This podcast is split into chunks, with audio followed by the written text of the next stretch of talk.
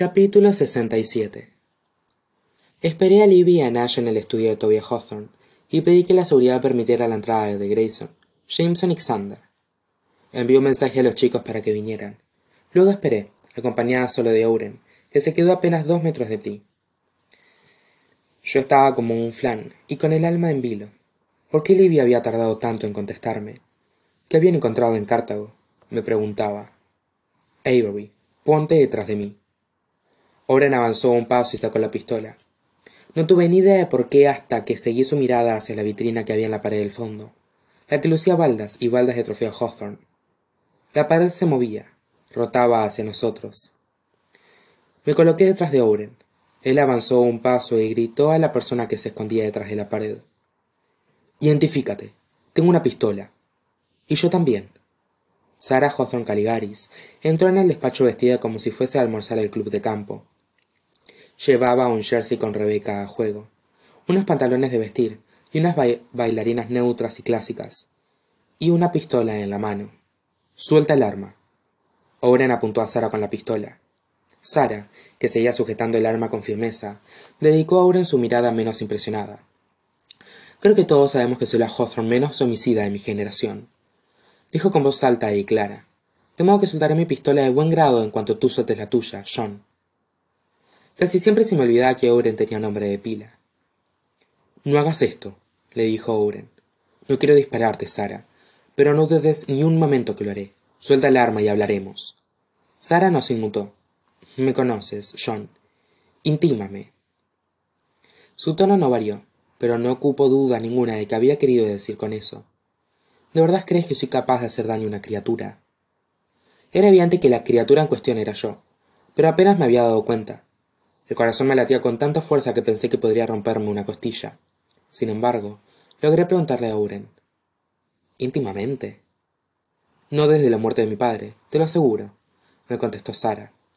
John siempre ha sido muy claro con sus prioridades, primero con mi padre y luego contigo.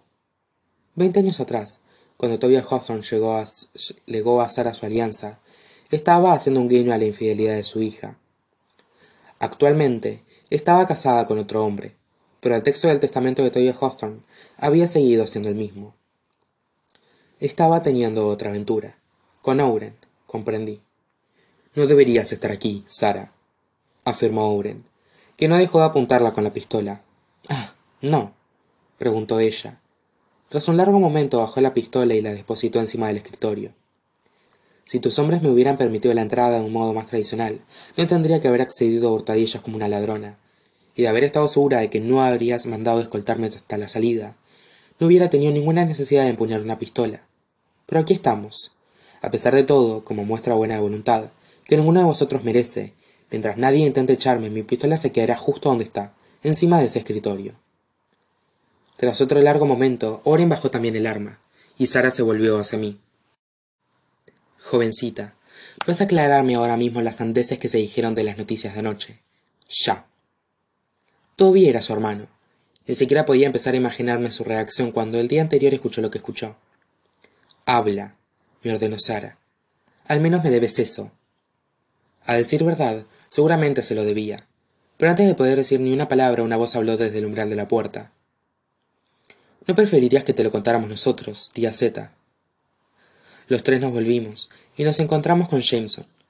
Grayson y Xander estaban cada uno al lado, hasta ese momento Sara había logrado mantener una expresión a medio camino entre el desdén y la calma, pero en cuanto vio a sus sobrinos, su máscara se resquebrajó.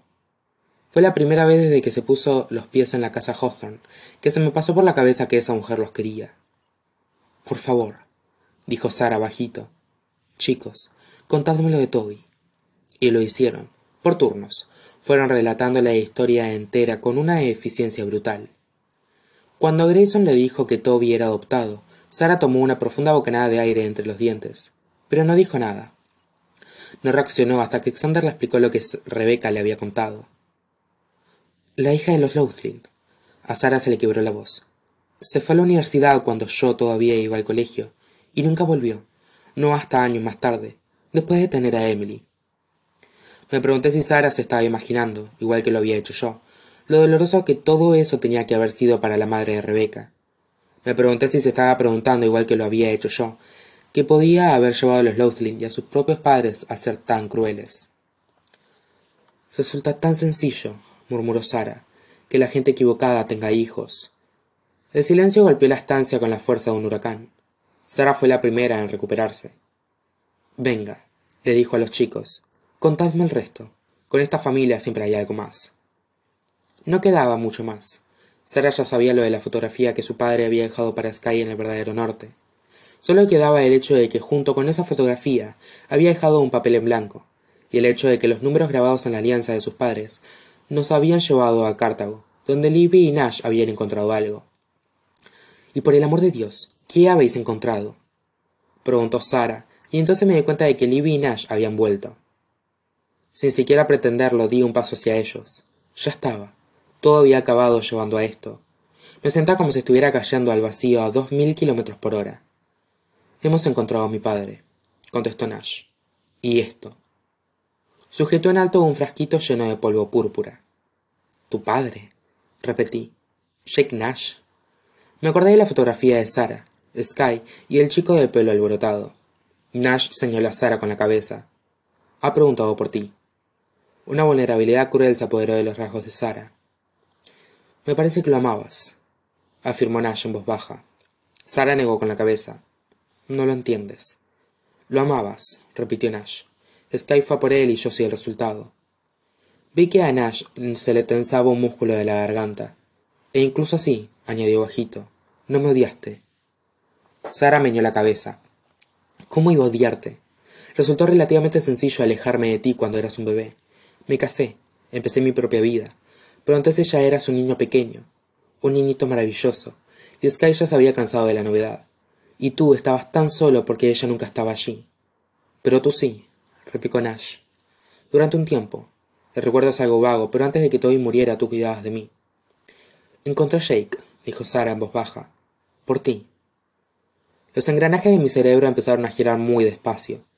La primera vez que Toby Hawthorne reescribió su testamento, justo después de la muerte de Toby, Sara estaba teniendo una aventura. Tobias Hawthorne estaba al corriente de ello. ¿Tú y el padre de Nash? le dije. Le llevé a Jake fotos de su hijo, replicó Sara muy tensa. Yo estaba haciendo todo lo que podía para convencerlo de que se enfrentara a mi padre, que formara parte de la vida de Nash. Pero luego él se fue Dios sabe dónde, a Cartago al parecer, por, por orden de mi padre, estoy convencida. Ha sido el guardés de la propiedad de Cartago desde entonces, confirmó Nash. El viejo le dio estrictas instrucciones de que si algún día tenía un contacto con él, tendría que entregarte esto. Nash hizo otro gesto hacia el frasquito que tenía en la mano. Nos costó lo nuestro, a Libby y a mí, persuadirlo para que nos lo diera. Miré el polvo del frasquito. Eso era lo que necesitábamos para descifrar el mensaje de Sky. Ya está, me repetí. Veinte años atrás, Tobias Hawthorne había urdido en rompecabezas para que sus hijas fueran en busca de la verdad. Esa búsqueda había conducido a una fotografía de antes de su relación se rompiera, y a Jake Nash, por el cual, según parecía, se pelearon. Tengo la nota del verdadero norte, dijo Xander. Creo que todos sabíamos qué tenemos que hacer con este polvillo. Vosotros, los Hawthorne, y vuestra tinta invisible, exclamé meneando la cabeza. ¿Necesitaremos algo más aparte del polvillo?